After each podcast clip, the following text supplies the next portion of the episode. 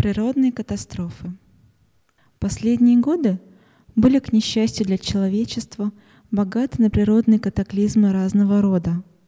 Торнадо, ураганы, циклоны, ливневые дожди, наводнения, извержение вулканов, шквалистый ветер. Нас начинает мучить вопрос, почему? Почему все это происходит и происходит именно там, где причиняется наибольший вред? Не стоит думать, что все эти явления — отличительная особенность именно нашего времени. Они происходили всегда, просто история не всегда хранила память о них. Вернее сказать, память о тех давних катастрофах сохранилась скорее в мифах.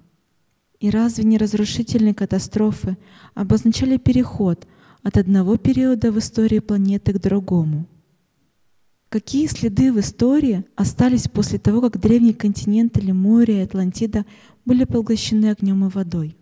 Чем объяснить наступление страшных оледенений, которые, очевидно, настигли людей и животных столь внезапно, что некоторые живых существ даже не успели переварить недавно съеденные растения? Какие из видов растений и животных в короткое время исчезли?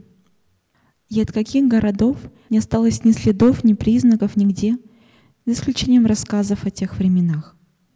Человеческий эгоцентризм заставляет нас рассматривать нашу сегодняшнюю проблему как уникальную и величайшую. Но это совсем не так.